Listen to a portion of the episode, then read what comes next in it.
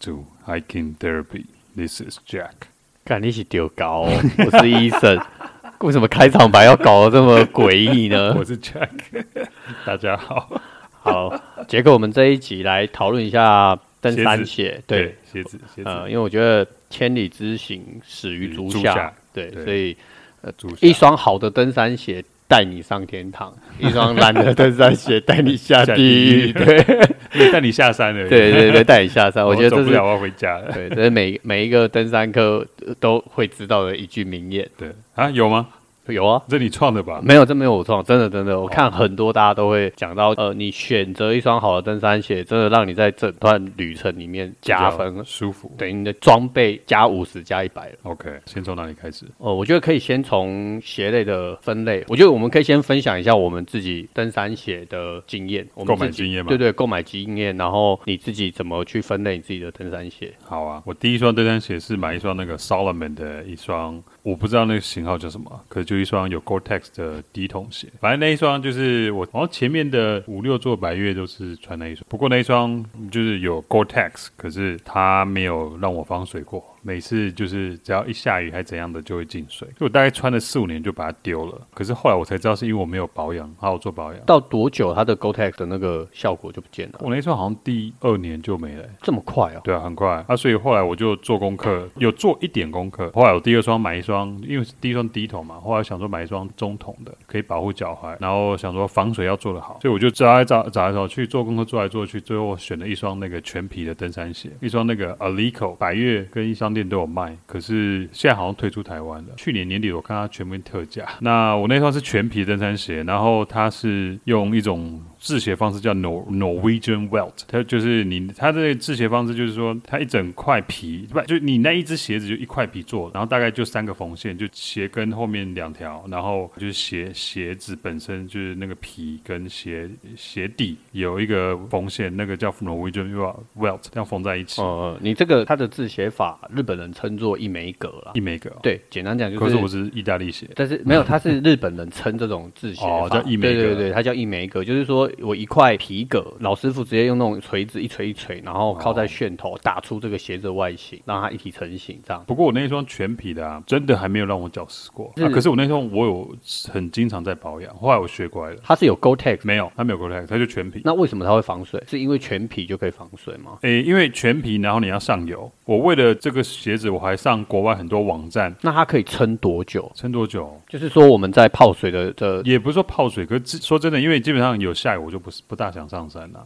可是有时候还是会拼一下嘛。我遇到雨都没有说到，就是很大。 ，OK，对，不过有基本上有踩过水的，然后有受就是有下雨的状况都没有让我脚湿掉过。就那个鞋子我是每一次下山就一定都会洗，我会先用那个所谓的那那种国外叫 saddle soap，、专嗯门洗皮革的，然后洗完以后让它干掉，再擦掉，然后再上油。对，然后再上那个蜡，对，所以就很到很多道工程。不过有一个问题就是说，这种全皮的鞋子，你油上很多之后，变皮会变软。那变软的话，就是好像那个对脚踝的保哦支护撑功能性就没那么好。因为它的支撑性对，就没有那么好，而且你皮质你包要覆防性包覆性比较没有那么好。是包覆性还有，可是因为支撑性没那么好，因为就没那么硬了嘛。不过它还是救了我两三次，就是脚踝没有受伤，因为真的有几次差点拐到。不过就是因为全皮的鞋子上油的话，基本上就是因为你要防水，所以要上油。可是你上油就是把那些毛细孔都填满，那一填满的话，就是它的透气效果没那么好。对，而且重点是那种全皮的登山鞋很重，好像有量过，我那一只就要快六百克了吧。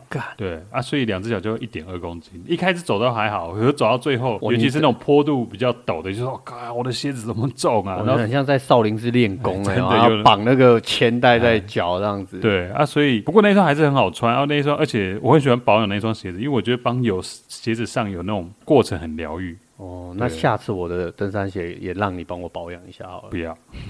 因为他自己的鞋子才有。我试过了，我爸妈听我这样讲，把他们鞋子丢给我，我擦的时候就 啊反应嗯疗愈、感不见了，只有工作的感觉而已。对，然后后来我这双还是有在穿，可是后来我就又买一双野跑鞋，我买那个 Hoka One One 的那个那个 Speedgo Spigo，对、嗯 Spigo 三。那后来那一双我，比方说短日三天以内行程，我就穿那一双，或比较单短日行程的，对，嗯穿那一双。那不过那一双穿一穿以后，我就是又手贱，那个今年年初又去买一双那个盲目的那个 Dukan，可是我这次也是买低筒的。哦，一一双墨绿色的，反正我第三第三双跟第四双都是买低筒。不过我这边要，我为什么买低筒？我后来我的装备也变比较轻，对啊，对变比较轻以后比较敢穿低筒的。之前会买中高筒是因为那时候还不会打包，会乱带东西上山，对，所以比方说我以前爬三天的行程，背包就大概有十八二十公斤。哦，我现在去爬，比方说五六五六天的纵走，我可以大概十十二十三公斤就可以了，所以我就有穿低筒就够应付我。那这边介绍一下，就是我觉得可以听一下看看，就是刚入门的话，你觉得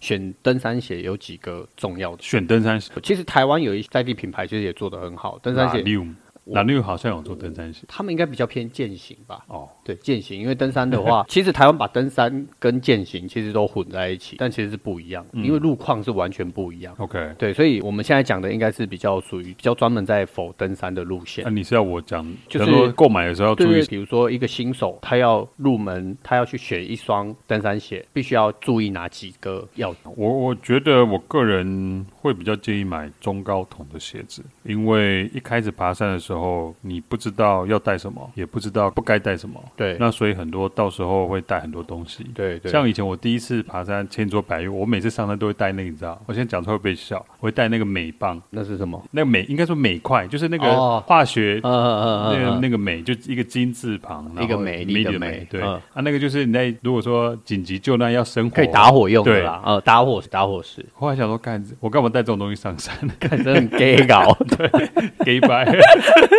没有，这我是就叫 gay 搞，很我怕觉得自己这是不 gay。见的时候要起火。可我想说，哎，这不是打火机就可以取代的吗？不过打火机如果到高山的时候，有时候呃，因为大海拔比较高的时候，对会因为压力要的时候，实要实验，对，它要会实会验爆掉。所以其实你带打火石是正确的，而且之前你比较信任的那登山向导，他跟你讲的那个因为他也在打火机啊，没有，他他是带打火石吧？有吗？没有。对，我看他过说的啊在山上你最最重要不能或缺的两件物品，一个是点火，然后一个是刀子。真的吗？对，是上次我们爬玉山的时候跟他在聊，他说你如果短暂的真的是呃不见了，对，就是迷失吗？对对对，迷失的时候身上要具备有点火的东西跟刀子， ，OK，然后还有盐。演哦，对啊，演，这是因为他是难收队的嘛 OK 所以这是他的经验分享。不过没有没有，我觉得这没有一定啦。对，不就过我是们离题，我们在讲鞋子。 OK，好好。反正我要讲的就是说，一开始我们一刚爬山的时候，很容易带有的没有一堆的东西，制造你背包的重量。那所以你背包会变很重，背包很重的状态之下的话脚踝保护会变得比较重要，因为你会背比较重的东西，嗯那很容易让比较容易让你脚踝受伤，所以中高筒其实会比较适合。那像我后来都买低筒的原因，是因为我慢慢能减轻我背包重量，因为可能是背包就是装备更换的关系，嗯，或者说比较知道说自己需要什么，不需要什么，不用背那么多重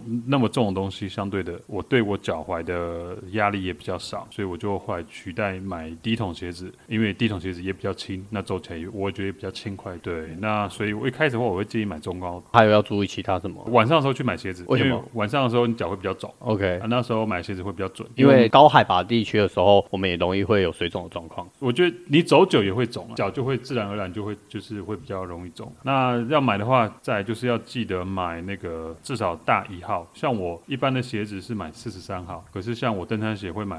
四十四至四十五号。对，因为我们下山的时候，第一我们爬山，我爬山会穿羊毛袜，啊羊毛袜本来就比较厚嘛，那、再来的话就是下山的时候很容易因为脚会一直在鞋子里面往前滑。对通常像我那 Alico 那双就买的有点小，我只有大一号而已。所以就变我脚趾头一直撞到鞋头，嗯嗯，很容易造成黑黑指甲。如果鞋鞋子那个脚的地方没有绑很紧的话，那就是要晚上去买，然后尽量买大一号或者两号都没有关问题。我觉得大两号都没有问题。我后来那第三双跟第四双都买大两号，嗯嗯，我觉得穿起来也很 OK，嗯嗯，那我就完全没有黑指甲的问题。刚买鞋子会这样建议，还有什么特别要注意的吗特别要注意的哦，就穿你大概是这样吧。 ？OK，我大概再简单总结一下，就是要买登山鞋的话，最好是晚上，因为你的脚会比较肿，尺寸会量的时候会比较准确一点。个人啊，有几个比较重要的几个要点因素可以分享给大家，一个就是这双鞋子的止滑性，一个就是支撑性，然后再来一个是包覆性。包覆性的话，它比你的脚踝比较不容易在山区在行走的过程容易会去扭到拐到的问题，你的脚踝的部分止滑性这个就非常重要，因为在山区很多会有苔藓、湿气的地石面，仗着石面很容易会有滑倒的状况。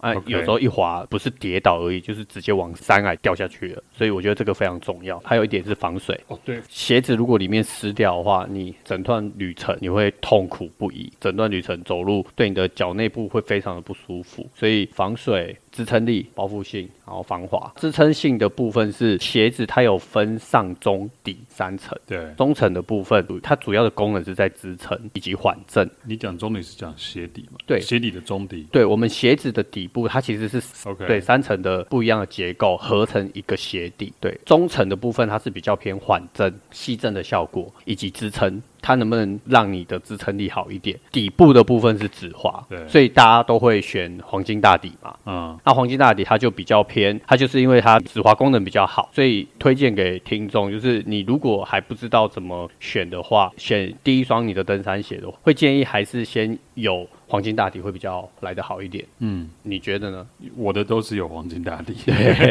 四双都有。可是其实黄金大底还分很多种、啊，对，它分很多种，但是基本上你就算出街的黄金大底，鞋底不容易断裂。哦，对，我觉得断裂那个那个对鞋那个鞋块是不是？对它的接面，因为我们里面会有鞋底会有刻度啊嘛，刻度与刻度的这个中间，你如果裂开的话，背负一些装备的时候会有重量，重量压在你的鞋子，那加上你的鞋子在就耗损就比较快。对耗损的时间，然后加上你本身身体的重量，鞋底有时候会裂开。对对，那裂开的时候，你整段旅程你就在行走就更不方便，更不舒服。 OK 对甚至有甚至都会有受伤的可能性。有在爬山的人都会选择登山鞋，都会以黄金大底为一个最基础，比较不容易会断裂。对，我我觉得对，刚刚讲到这个，我觉得鞋底的话，像我去买鞋子，我都会去压压那个鞋子的那个鞋底，看它度啊软硬对软硬度，对对对，我不会选太硬的，我也不会选太软的，我没错会觉得找一个软硬适没错中的。。但是基本当然上硬，因为硬的跟软的各有各的好坏，那我就选说，我就选中间。硬的话，其实基本上你在上蹬的时候，往上蹬的时候，那个支撑力比较好，你会比较省力。可对啊软对的，它会比较防滑。没错，对，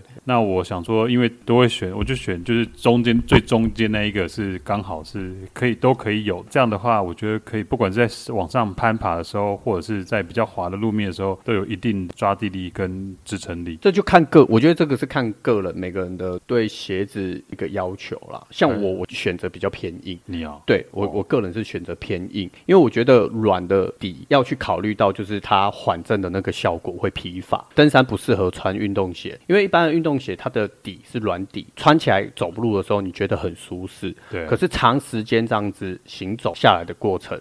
它那个底很容易就会疲乏了，那疲乏它就没有缓震效果，所以会越穿越软。那软到最后，如果你的脚掌的肌肉训练度不够的话，你的我我自己个人是这样，我的脚底板会非常的痛，我甚至每一步我踩下去我都很不舒服。你有这样过？我有这样的经验，你是对，穿哪一双鞋？呃，我是穿我第一双登山鞋是 North Face 北脸的鞋登山鞋，啊你说你那一啊双穿上最会这样？对它穿到，即便它已经有黄金大底了，可是黄金大底它只是它止滑的，那中层的部分它没有到非常有支撑性。一开始有，那到后面它其实已经被我操走到，其实才爬两颗百月而已吧。其实它中底已经软掉了，所以我会去考量到，就是它的中底有一定的硬度，那它的支撑性会比较强， OK 走久了脚底板会不舒服。那有些人脚底板走久了，因为长期这样子一直让脚底板不舒服，很容易就会有那个足底筋膜炎。 OK，对，所以但是我觉得这要看每个人的肌习肉。惯哦。第一是习惯，第二是他的肌肉的训练度。那有些人训练度很强啊，就是他脚掌的肌肉的那些小肌肉训练的很好，所以比如说像原住民，他们的肌肉脚底板的肌肉运用就运用的很好，因为他们长期都在山里行进，然后训练。哦对对，所以他们连穿雨鞋都没有问题。对啊，对 那个小腿跟我大腿一样粗。对 对，所以我觉得个人选登山鞋的话，我就会选中底，就是我压起来的时候，我觉得它比较偏硬。对，因为你要想到，就是像车子一样嘛，啊，避震器久了，它还是会有皮漏上油啊，我还对，避震用久我还会漏漏油啊，漏真的啊，哦避。震用久会漏油啊，对，我是我的意思是说，它会有漏油，它就会疲乏。对，它就会疲乏。那我觉得你如果疲乏了以后，走到那种有尖突的石头的时候，踩下去非常明显，你，OK，脚底真的会很痛，很不舒服，尤其下山的那一个过程。过程我觉得那真的痛苦不已，脚底板又痛，然后你的鞋子如果没有选大半号的话，或是对指滑不好，脚尖一直往前顶，很痛，对，真的很痛，对，然后有黑指甲。不过大半还有，我觉得就是在穿鞋子的时候，绑鞋带的那个也很重要。绑鞋带也有它的学问对在，，通常绑鞋带的话，就是比方说要下山的时候，我会重绑，然后会把我会把我脚跟往那个鞋子的后鞋跟对靠最近以后，然后再把那个脚踝部分绑很紧。往后靠到最底，对，当然是不是要，当然紧到不是紧到说让你血那个血管不通啊，可是就是让你的脚在鞋子里面不会一直往前滑。对，然后鞋带的中间你必须是不要绑太紧的，有些人会在鞋带中间打一个结，我会呢，对，那看每个人，那嗯对但这个真的没有对错啦，因为我觉得每个人真的使用的状况啊，然后脚的那个肌肉的承受的那个压力，我觉得都不一样不。一样但是大部分有人教就是在中间打一个结，嗯然后让你的脚尖是比较舒缓的，舒缓脚跟往后靠，然后把它绑紧，对让你的脚尖就不会一直往前撞。对，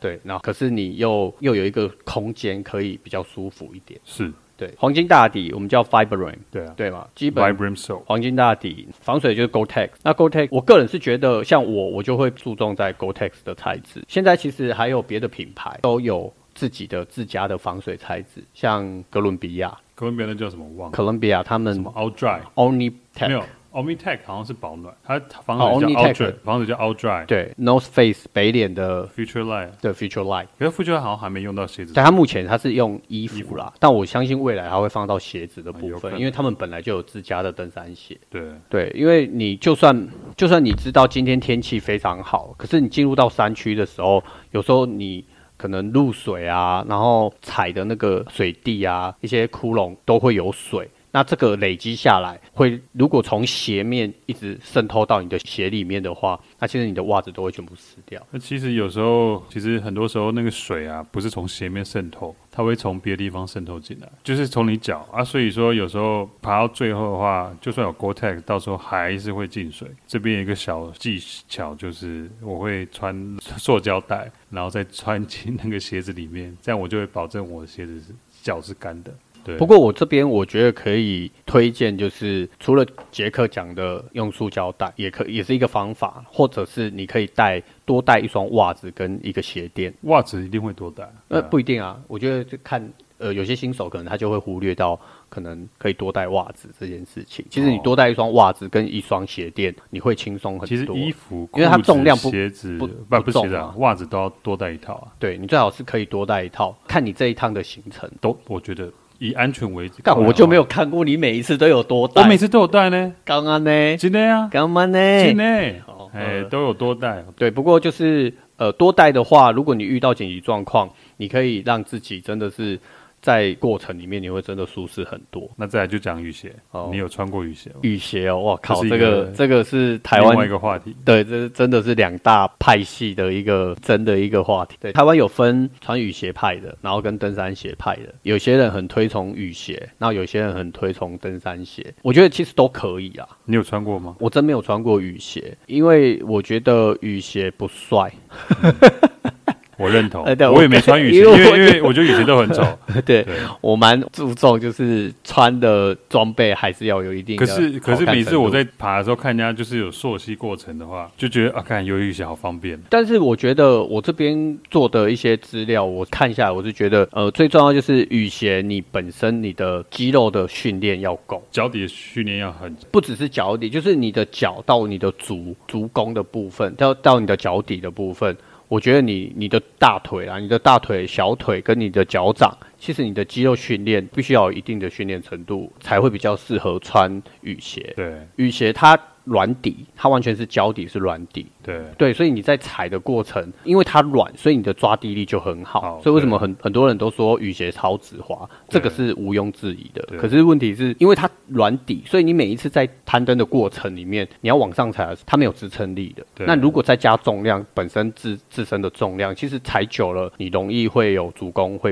不舒服的问题。对，对，然后再来就是软胶嘛。那软胶的话，其实你如果踩到石缝，很容易会卡住。对，卡住的话就很危险了，因为卡住就有一点像我们做手扶梯穿橡胶鞋卷进去一样。嗯，对，当然石头它不会卷啊，可是问题是你卡进去了以后，你往前一绊倒，如果刚好旁边侧边就是一个山崖，那你就下去了。我我我自己觉得这个是蛮危险的，因为尤其有一些它旁边是完全是悬空的状态，那真的是你刚好就这么随，就下去了。对啊，所以我觉得还是如果你本身脚掌训练是很足够的话，那就可以穿雨鞋。可是雨鞋其实有它的好处在，而且我看很多阿伯都穿雨鞋玩百，对，那阿北可能因为我重点是他们是退休的人，很多阿北他们都已经半退休或是已经退休了，所以其实他们可以去登山的时间比我们来的充裕很多。甚像有时候我去焦山练习的时候，有些阿北都说：“哦，我这个礼拜已经来第五趟了。” 干，我想说第五趟，我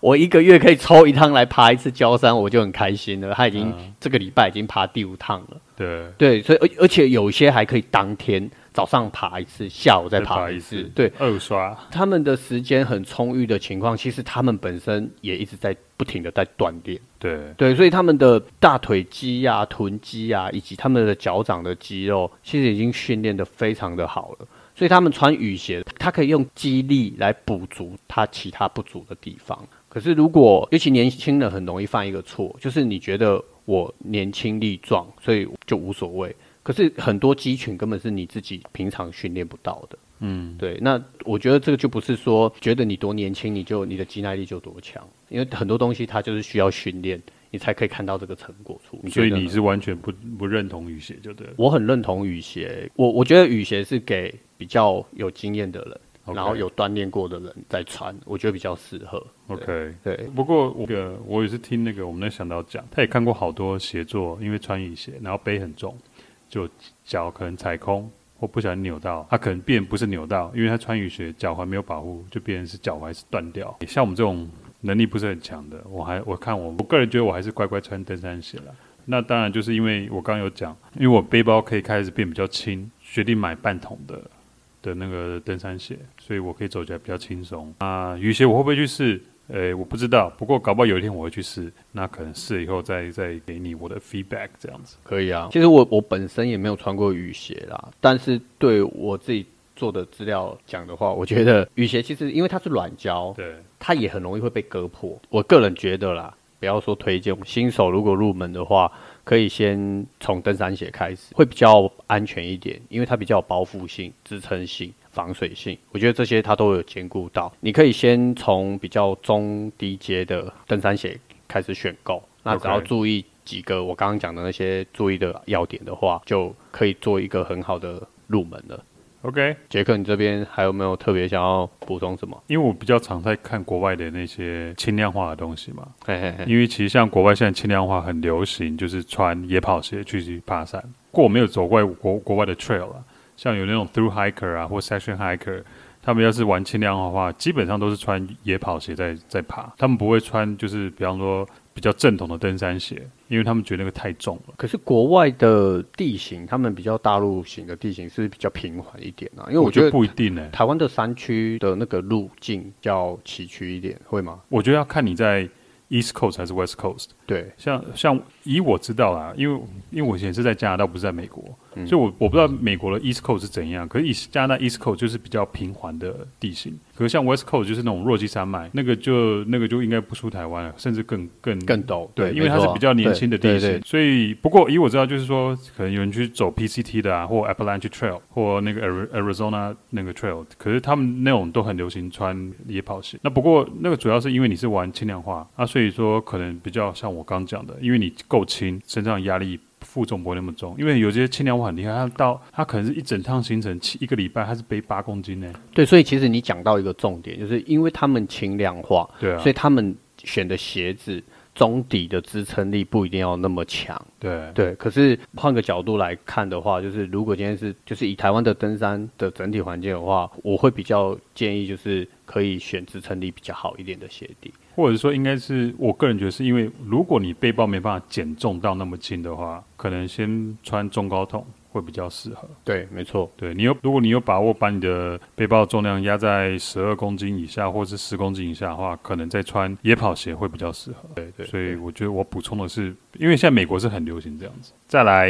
鞋子讲完了，我觉得我想要讲的是鞋垫，因为鞋垫其实很容易在购买鞋子之后会被忽略，因为通常鞋垫就是跟着鞋子一起来嘛。对对，那可是像我爬山爬久以后，后来我的鞋子都有去另外买鞋垫，嗯像我那一双中高筒的那双 Alico，我对就买了一个一一那个一双那个细胶鞋垫，因对为本身我个人我是扁平足，那所以我扁平是比较容易塌陷的，我就买一双可以支撑我的就是足足弓弓的部分嗯，哼，所以因为我之前又得过足底筋膜炎，对对，所以我对反而是因为那一次得足底筋膜炎以后，才开始重视鞋垫，才知道说鞋垫的重要性。对，所以后来我去买了那个鞋子以后，我都会带那个鞋垫去一起去买，买那双鞋子或另外再买新的鞋垫。功能就是希望说可以把我的足弓撑起来，所以我这样在长长时间在行走的时候，我的脚不会不舒服。对，因为其实很多人都会忽略到鞋垫啊，它其实是我们呃除了穿鞋子以外，它是第一个去触碰就是你施予力量的第一道的输出面。其实它是看，因为鞋垫它其实是很重要，就是它可以看我们的力量能不能有效率跟角度正确把这个力量给传导出去，不要被牺牲掉。嗯，其实很多不管是国内外的品牌制鞋的品牌，都会忽略掉鞋垫这一，因为它的成本就会拉得很低，所以它在整个开发的成本它是很小的比例，大概就只有零点三块美金而你已。不是有一个朋友专门在做鞋垫的吗？对，啊所以我也因为我们要录这个节目，我特别去请教他一些有关鞋垫的问题。那他本身是资深的制楦师，楦就是楦头，鞋子的那个楦头。那因为制楦师他其实对鞋子的整个结构，他有很了解。对他很了解，然后他就觉得好像鞋垫这一块大家都没有去琢磨到，嗯，对，然后他自己也自创了一个品牌叫圆足力，就是引导型本能鞋垫那那我跟他请教几个有关于鞋垫的问题，也有讲到就是鞋垫其实它是可以减轻很多足部的负担的，所以在登山的过程，你的足部如果可以可以减轻负担，我觉得是很非常好的一件事。那像刚刚我们有提到雨鞋嘛，对，那因为雨雨鞋鞋我看很多都是就是穿雨鞋都要塞鞋垫。对，雨鞋它就是软底，所以如果你选的一个比较不错的鞋垫的话，我们现在不是做业 配，没有对，没有没有任何业配。可是我觉得我这个朋友他呃在这方面他真的做有出他的了，专业对他有他的专业，那他也有拿他的鞋垫给我试用，所以我自己觉得，哎呦，鞋垫原来真的是很有差，然后它可以真的是可以减低很多的负不适，对对不是还有负担，因为鞋垫它其实它也有支撑问题，它也有支撑性啊，应该是说它有支撑性。如果你选的一个比较好的鞋垫的，放在你的雨鞋里面，那它的支撑性比较强，它就可以弥补雨鞋它是软胶嘛，对，所以它支撑力不足的时候，当你踩踏的时候可以有支撑力。这样鞋垫是很重要的一个因素，也不要漏掉。因为新手买登山鞋的，如果它的价位因为预算的考量，选比较中低价位的或是低价位的，可能呃那双鞋子它的本身的机能性没有补足的很强的话，那我觉得可以再买一个鞋垫。让你的行走的转移效率变更好。对，然后力量的分布，那我觉得这些都很比较不重要容易受伤，然后对筋膜也可以保护的比较好。对，它就是可以矫正姿势不良的问题啊。 ，OK，其实对它其实影响这方面蛮多的。所以鞋垫也要很注意。对，怎么挑选鞋垫？我觉得可以挑选比较像高密度 EVA 或是细胶材质的鞋垫。哦，对啊，像我那一双我就是买细胶的，那现在有些鞋垫它还有止滑表面，那如果你止滑的表面会一定会累积脏污嘛？对那如果累积的话，这边可以给大家一个小技巧，就是你可以用胶带在这个脏污的地方重复的粘贴它，那就可以把这个脏污给粘掉，那你就可以恢复原本的止滑功能。那鞋垫其实它使用一段时间，止滑颗粒一定会脱落，或者是它的鞋垫结构如果变形，那你就要换鞋垫。它其所以实鞋垫也算消耗品。对，我觉得它算是一个消耗品。不过它它因为它其的实鞋子也算消耗品。对啊，其实它也应该是说所有的登山装备它都是一个消耗品。对，对，用久了，因为你毕竟你在户外做大量的一些摩擦的行没为错，对，所以其实还是容易会有这样子的问题。鞋垫有一段时间，你就要做一定性的保养，装备啊东西里面，其实鞋垫它负担的范围其实是很很小的一个部分。今天基本上就登山鞋的部分介绍到这边，或者是我们没有讲清楚，或者是觉得我们讲错的地方，都欢迎让我们知道，我们可以讨论，然后大家一起找出一个真理。 对，